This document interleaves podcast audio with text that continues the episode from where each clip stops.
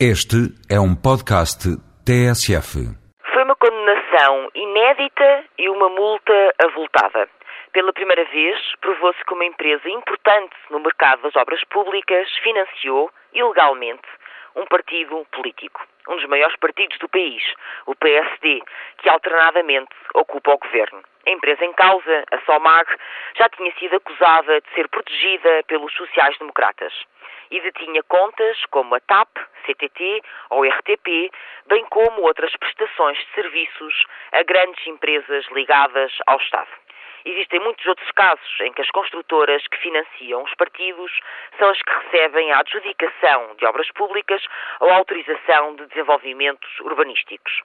O empreendedorismo português, que louva a concorrência, tem este hábito de florescer à custa do Estado que tanto repudia.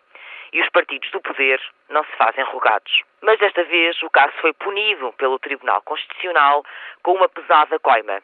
Talvez seja a primeira de muitas. Porém, para fazer de Portugal uma democracia consistente, um acórdão do Tribunal e uma multa são condições necessárias, mas não suficientes. Para que o processo ficasse completo, seriam imprescindíveis duas outras etapas: consequências políticas e investigação criminal. Nenhuma foi cumprida. Entre os dirigentes à época, o único responsabilizado foi Vieira de Castro. Já o secretário-geral, José Luís Arnaud, não sabe de nada e Durão Barroso, que sabia muito bem da existência de armas de destruição massiva no Iraque, sobre o financiamento da SOMAG, nada conhece. Aliás, também não sabe sobre os voos da CIA e também não se responsabiliza pelo facto da Estoril Sol ter ficado com a posse do edifício do Casino de Lisboa. Perante um dos maiores problemas do nosso país, perante este nível de corrupção, o atual PSD também não parece muito preocupado.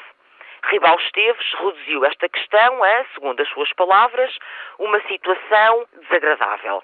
É preciso esclarecer que a medida anunciada pelos sociais-democratas é pífia pretendem uma auditoria externa às contas desde 2002, ano em que Durão liderava o partido. Mas os partidos já são regularmente submetidos a auditorias externas e essas faturas nunca chegaram à contabilidade do PSD. Foi apenas numa fiscalização de rotina às contas da empresa e não do partido que a ilegalidade foi detectada. Por fim, a gravidade deste caso e a generalização desta sarna obrigaria uma investigação criminal que respondesse à mais elementar pergunta: qual foi a contrapartida que a Somag exigiu entregando 233 mil euros ao PSD, partido que governava o país?